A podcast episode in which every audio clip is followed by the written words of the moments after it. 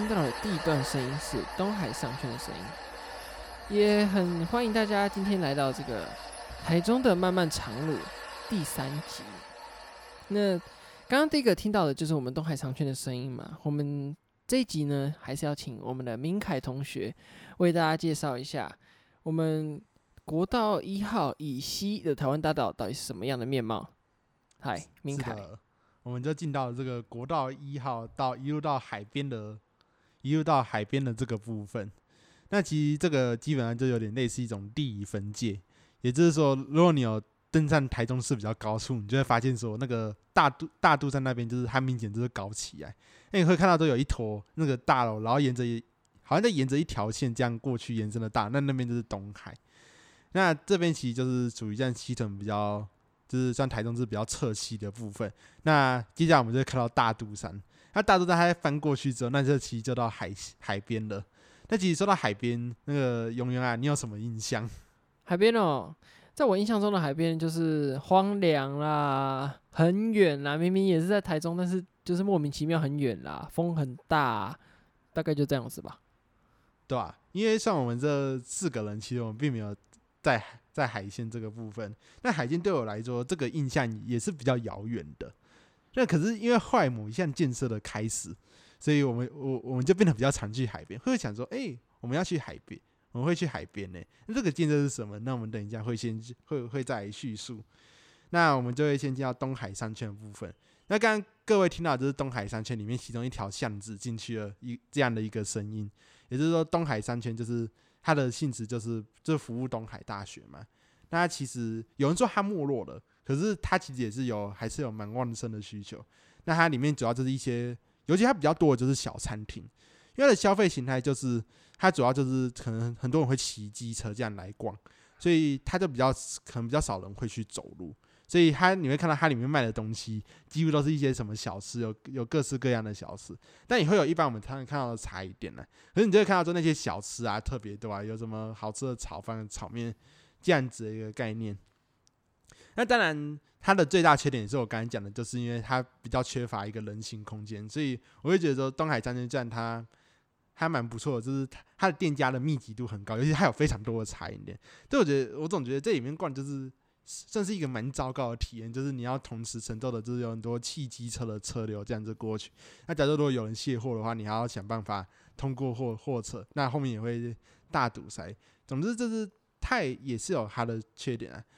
那那他不过他还是靠了东海大学，也就是他还是有蛮多人就是有持续在里面消费。那我会觉得说，就是他都把这个地方改善好，我会觉得还还会比较吸引我去逛东海大。商圈，不然的话，我如果想到商圈，我第一个想到就是去去一中逢甲。虽然这两个也没有到很好，但是我会觉得总是比较舒适一点。对啊，因为像东海这个地方，我有搬来这边之前，我小时候是住在东海大学旁边。那东海商圈小时候也是常去嘛。那也像你讲的啦，那边真的是行人比较不友善，但是也是有很多好吃的小吃店，尤其是在那个。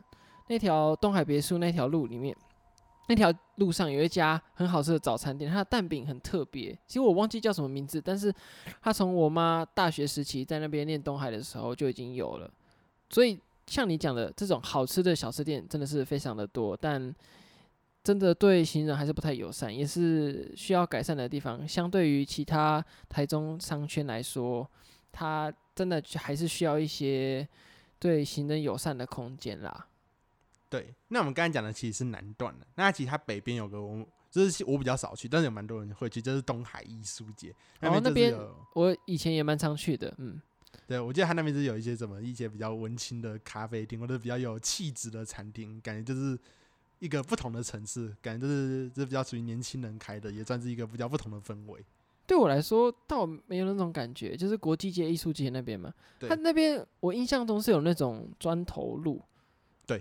对啊，因为以前也是有一阵子要往那边跑啦，但嗯，你说真的很多艺术嘛，我自己的感觉是还好啦。我只记得以前那边有一块地，很多那个溜蛇板的，以前小时候很流行蛇板的时候，很多人在那边溜，大概就这样子而已啦。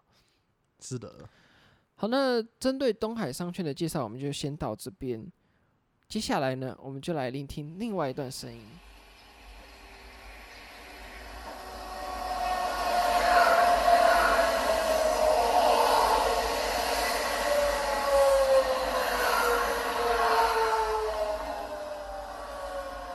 好，那我们听了完，听完了刚刚的声音，有没有觉得比较不一样呢？那我们听到的这个就是火车的声音。那这个火车，因为我本身是对铁道有一点兴趣，所以会找一下火车。那个就是属于铁道里面有个 EMU 五百型的列车，那是海线最常用的火车车型。也就是你从这一段就可以听到，就是海线火车的特色。所以你知道，你有时候会觉得，这是火车从彰化之后到。苗栗竹南这一段，它突然岔出这两条线，永元，你有没有想过这是什么原因？你说山线跟海线吗？对，应该是一段要服务海边的居民，一段是服务山区的居民，是这样吗？对，你有可能这样讲，可你会想说，为为什么？那为什么彰化、云林、嘉义、台南，那他们有很广大的海边乡镇，那他们也其实也没有铁路，他们的居民也常抱怨说，我们这里没有铁路，很不方便。那为什么？我们的我们的铁路却独独独厚了苗栗跟台中这两边的海边，海边明明这两边其实人口也没有到说非常的多，但是他们却刚好这样就有了一条铁路。你有没有想过是什么特别的原因？中部人的特权 是吗？应该不是啊，也不是这个原因。哈、啊，那那你来跟大家解释一下。对，答案就是其实海线就是它一开始的火车本来是走三线，可是它走三线之后，它走到苗栗那边还要去爬山。可是你知道早期火车的性能其实不是很好，它爬山就会爬得很痛苦。那爬得很痛苦之后，它就会常故障。那常故障之后，其实除了故障以外，就是它的效率比较低，会造成比如说我要运货，结果到那一段就会变得慢慢撸，然后卡住，那你就会觉得说，哎、欸、啊啊，那时候日本总总督就会觉得，浪费时间，超浪费时间了。所以他们后来就决定建造一条海岸线，因为刚好靠近台中苗栗海岸这边是属于比较平。平缓的地方，所以他们在一九二二年就盖了海线，也就是海线，它本来就是运运货为主的，也就是运运运货为主的。那它后来，那到现在其实也还是有货货运存在的。那其实海线也因为它比较货运性，那它就是还有一个很大的问题，就是它只有它只有单线铁路。就是你有没有想过，就是我感觉你如果要坐火车到海线，感觉。有火车这个选择，这是怎么感觉好像很久的样子？有没有这种想法？嗯，也是有啦。不过，因为毕竟到海边，我们还是会以台湾大道为主嘛，就是跟我们今天原本这个漫漫台湾台中的漫漫长路有关系。但就是我们主要会选择从公路走，我比较会少说从铁路这个方向来思考。哦哦，对，这是在台湾大道这边啊。那其实也是因为我们刚前面讲到说，这是海线，它可能就一条铁轨，所以导致说它的火车班次很有限。所以如果你在海线，你经常会看到说，可能今现在可能十七点五十分有一班，就下一班上面写十九点零二分，那就觉得圈圈叉叉，怎么还要那么久？我记得李云清好像就有跟我讲过，就是他说什么，好像他们火车。说往往往他家嘛，因为他要选成追线，所以他好像好像七点一班，然后下一班就是九点，就是这种很要人命的时刻吧。你就觉得说，为为什么要等那么久？真的是等到很淹死这种感觉。对啊，所以对海海海线这边的居民来说，可能就不是那么方便去使用火车这一个部分。那其实我们讲台湾大道那的部分，就是讲到沙鹿。那沙鹿好像之之前还蛮红的。的样子怎么红？怎么红法？选举啊，选举啊！那那种感觉，我们选举好像有有一直讲到各种，好像就是有一直讲的提到杀戮这个名词。但事实上，杀戮它就其实就是海鲜的第一大象征。就我看到有人讲过，就是说，其实海鲜就是你能想得到，就是一些比较我们讲第一讲不是有什么中地嘛？嗯，就你讲海线里面比较高级的中地都在杀戮，也是杀戮的机能比较好。因为彰化那边旁边有静宜大学、红光科大，所以它的机能会相对海线其他乡镇比较好。因为如果你要在更高等级的中立，可能就要往台中市区这一边走了。那其实沙鹿这边的台湾大道，它附近也是有，也是有很多车车流。也是它在台湾大道在那边，其实算是台湾大道现在唯一唯一一个路桥，叫沙鹿路桥。也是从沙鹿路桥这样来回过去的话，就是有每天都会有很多工业区的车流这样子，这样子。那据说我记得好像说，就是以后海线也要双轨，就是他想要把它盖两两条线的铁路。可是他他现在在吵说，他要不要把那个火火车的轨道高架？那这样高架其实花花钱蛮花花费的时间跟钱都可能是蛮多的。那其实所以他现在海海线如果他想要期待就是有两条轨道的话，那可能还是要等比较久的时间。嗯，这个就是要看接下来有没有什么比较不一样的政策啦。好，那讲完了我们这个海线火车和沙鹿路桥的部分，让我们来听听看下一段声音。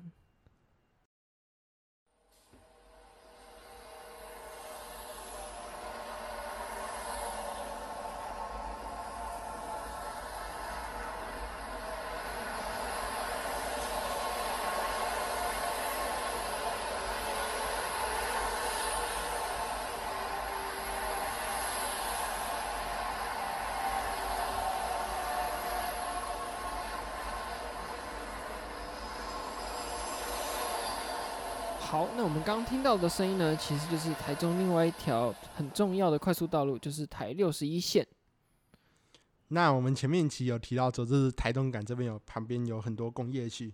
那我们是不是记得，就是我们以前课本，就是可能小学、国中好像都有背过，就是十大建设，我们要背出有哪十大建设嘛？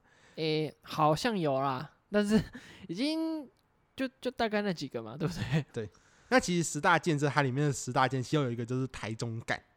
嗯，但台中港其实，其实它是在十大建设新建的港，可是它其实以前在日本在还有个叫有弄一个叫新高港，也是日本的时候，它其实叫主港。就是你有没有想过，就是你讲要颠倒讲，就是颠倒讲，就是讲的有个平行时空的台中，然后它的精华区是在是在梧栖这边，然后新冠战略跟原版可能可能不是在我们熟悉的。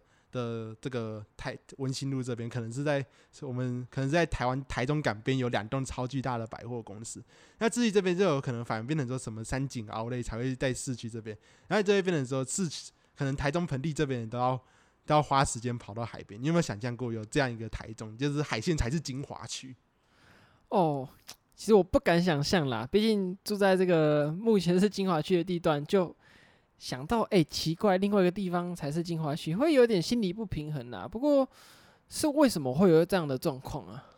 那就是日本他在二战的时候，他想要盖盖新新高港。那也是因为我刚才讲到，就是就是我们讲到火车在三线这个部分，其实它运行有点不良，所以日本他其实有点想要放弃，就是我们原本熟知的台中。所以我们要注意到，那时候台中还是一个非常小的城市。也就是日本打算在另外一个地方，也就是海线这边建造一个超大的城市，叫新高市。然后他也要借由这个新高市去发展很多军军需工业，各种各式各样的工业。也是这样的发展，也有可能会感觉就是可能会类似高雄一样，就是主要就是发展工业为主。可是很不幸的，日本的港它可能才正在盖的时候就遇到美军，那美军就就美国爸爸就射了一射了一堆大炮，然后把这个新高港全部炸掉，让让它前功尽弃。那后来战后的时候，因为战争结束了嘛，所以那那时候国民政府他就没有打算说说要继续去建设这个这个新高市。那可是你还是可以从一些地方可以看到这个这个轨迹，比如说你会看到海线的道路好像都是垂直这样棋盘状，那就是继承日本时代的都市计划。好，那我们就回来台六一，那其实台六一也算是。可能是也算是一个蛮明显的地方，就是我们会知道说货车它要密集的去使用这个道路。你有没有听过台六有一个说法说说法，就是它叫穷人的高速公路？你有没有听过？哎、欸，有，这我倒真的有听过。那就是原因就是为什么呢？就是因为台六一它很长，我记得好像从新北巴黎那边到台南都是属于台六十一线的，那就是好像就是它不用收通行费。所以，因为它那么长，然后你又可以在那上面可以开可能八十九十一百，所以它才叫穷人的高速公路。但是因为它穷，它既然是穷人的，势必就有可能会有一些比较廉价、品质比较差的状况。这我记得说，就我我爸在台六一开车的时候，感觉是很危险，就是它那个匝道都是直接挖一个口，然后让你这样切进去。可是我讲说，我们开八十九十是就会觉得。前前面怎么就有接一个闸，这样车直接进来，好好危险。所以这边的时候，你会使用，你只会使用比较里面的车道，就是感觉说它这样设计不良，反而会让它的的损失比较大。那因为说它比较临近工业区，所以中部路段台六一算是有蛮多大货车这样直接进出的。那感觉其实大货车在上面，因为大货车也要省通行费嘛，就就会感觉说好像这样大货车聚在一起，就真的是蛮危险的。不过我觉得说，就是台六一就是还是有它一定的功能，在它设计包，比如说它分流了可能大货车的使用量，就是把它分流到这一条上面。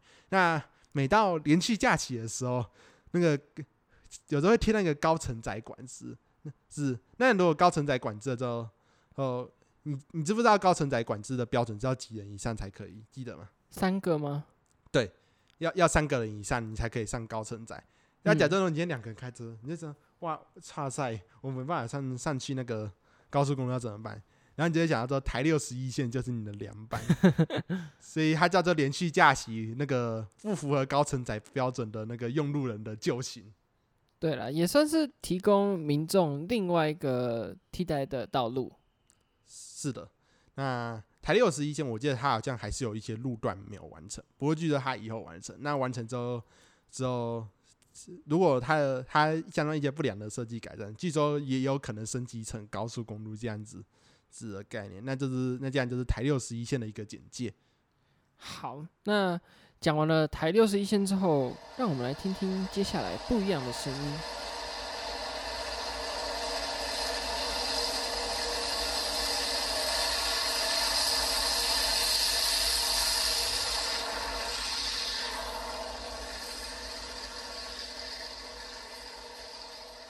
好，我们刚刚听到的声音呢，其实就是。台中港特别的声音，那台中港就是我们前面有提到说，这是台中港，它是属于十大建设的其中一个港。那我们刚刚听到的声音，它就是属于火车台中港线的声音。就是各位一定会讲说，火车一定要有平交道，对不对？对。可是，在台中港那附近的港区道路，你却会发现说，火车它直接从的路口竟然直接穿过了一个奇景出现。那这就是我们。属于我们所谓的台中感线，可是可是你有没有有有人你有没有想过，就是你坐火车的时候，感觉你好像不会直接坐到台中港港边啊？那种会有一条火车叫台中港线，但是你却完全没有坐过，你有没有想过为什么？是因为是货货运用的吗？是的，就是台中港线，它就是属于货运用的的列车。那台中港线，它就是以前台湾有很多很多火车的。临港线，像基隆也有一个基隆临港线，就是可能轮船船进港之后，他就要把货物卸下来，那就都有一列火车在那个港边等着说，等着说，就要把这些货运可以载到更多地、更更多地方去。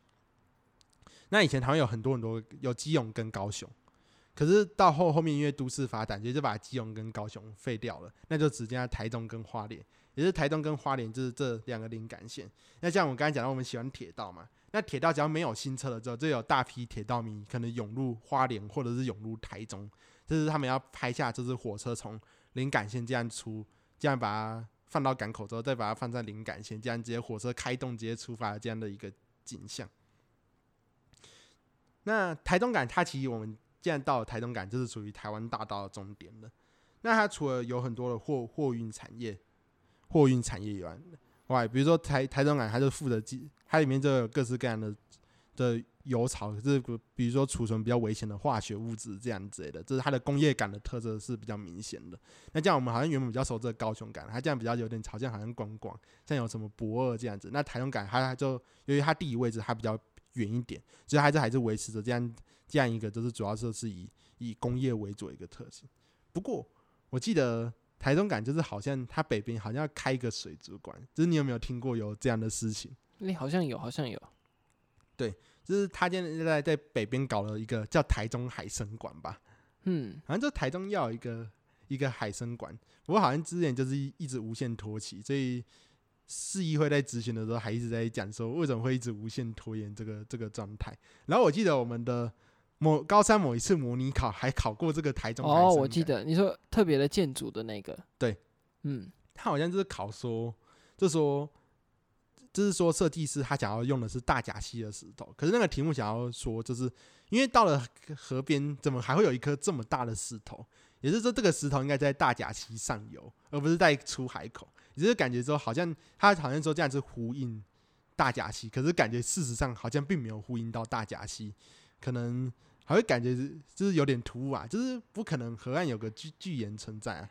不过这次好像台东海参馆在延宕多年之后，好像说明年底要开幕啊，那是不是能准时开幕，就是拭目以待啊，拭目以待啊。也也有人说会不会变成文资馆，那就那也只能到那个时候才知道说它会究竟会变成一个超越屏东海参馆，还是变成一个。呃，文资馆就只能到那个时候用时间来证明了。好，那讲完了这个台中港的部分，我们接下来要来到我们整个单元最后一个声音喽。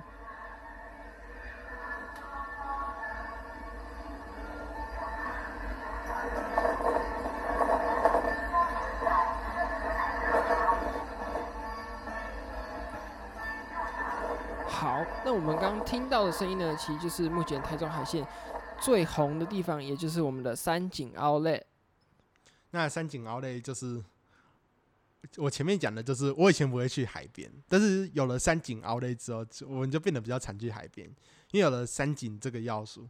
那我记得三井他们好像就是日本的公司，就是他们想要去，就是在台湾就是去开这些商场，所以好像林口也有一个三井，然后好像最近台南也有一个三三井 Outlet 出现的样子。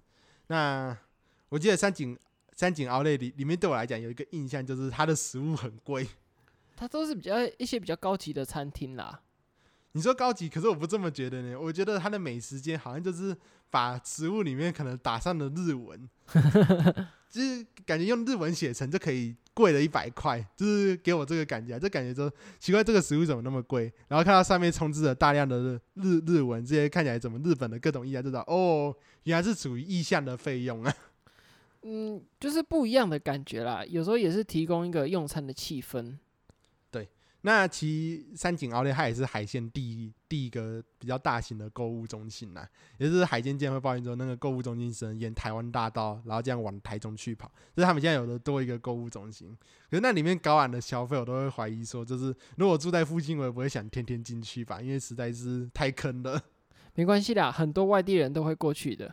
你说盘子很多吗？也不是啦，就是去体验一下那种大型购物中心的感觉。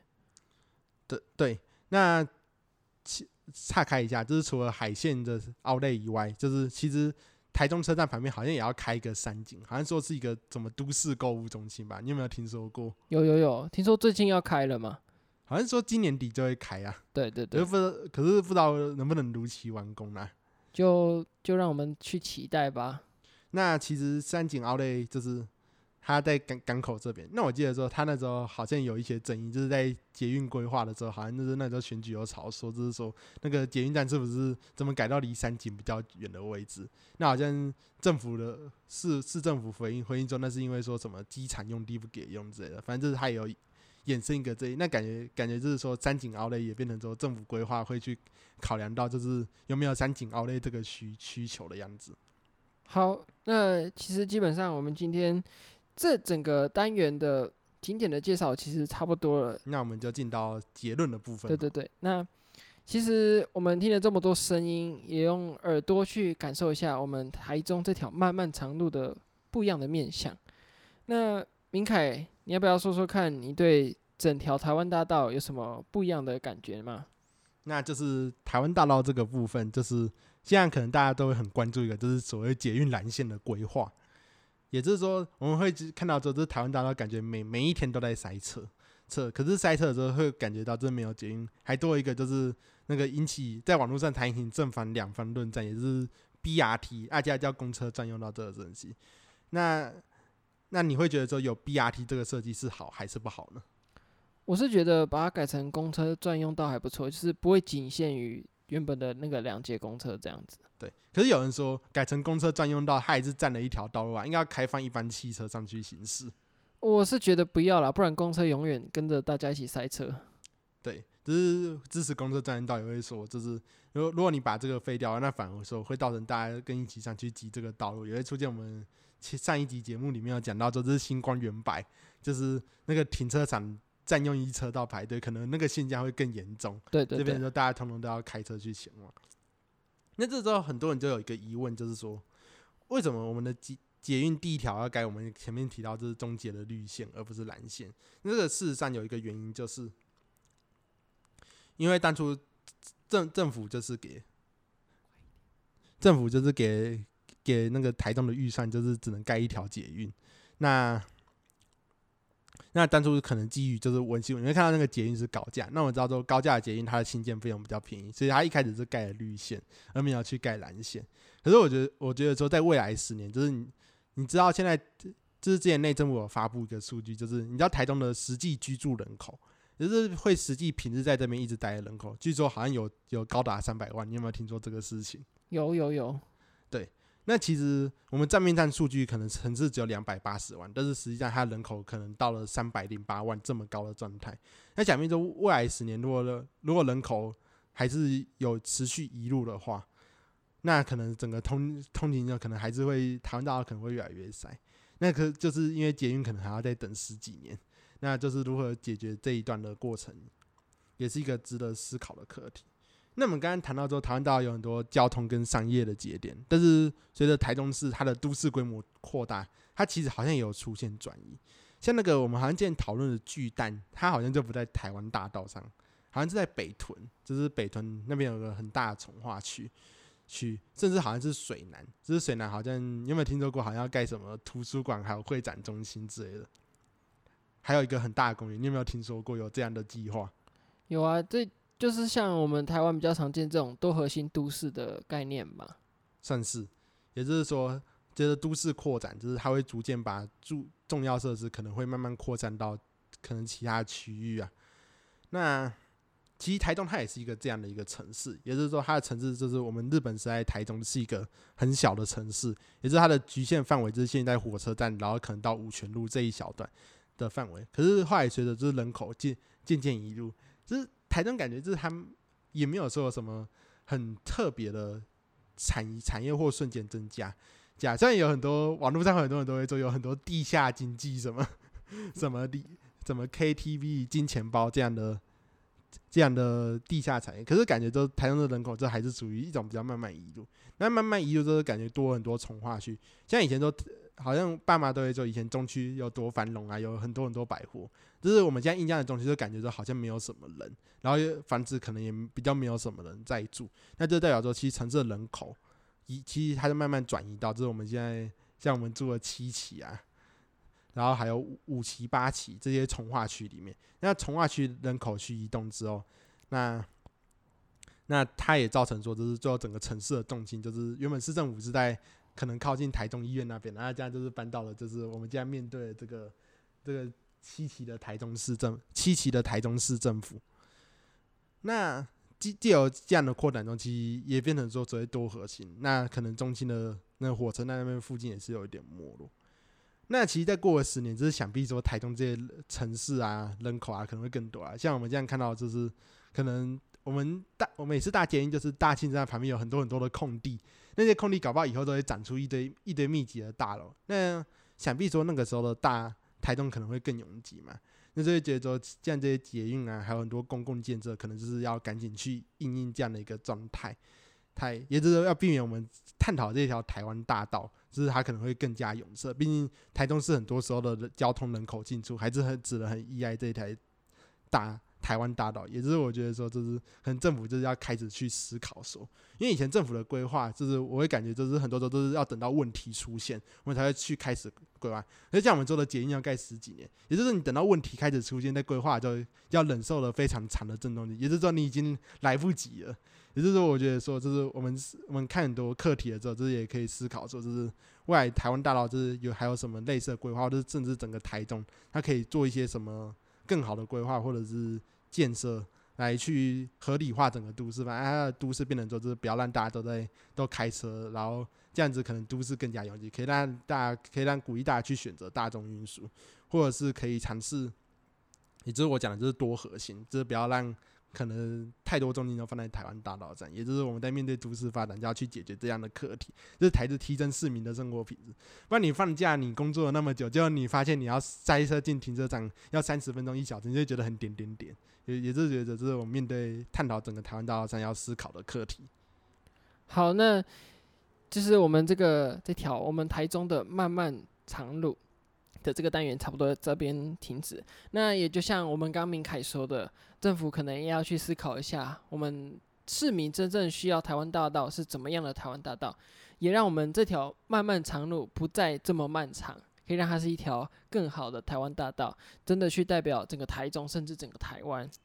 也希望在未来，大家都能够对这个台湾大道有不一样的感觉，不再是一直塞车、一直拥挤的那种印象，而是去扭转它这些负面印象，变成一个很正面、很真的是代表台湾的台湾大道。那也很谢谢大家收听这几集的节目，我们这个单元就会到这集告一段落，谢谢大家。呃，那也谢谢各位聆听，那我们的节目就到此为止哦。好，拜拜。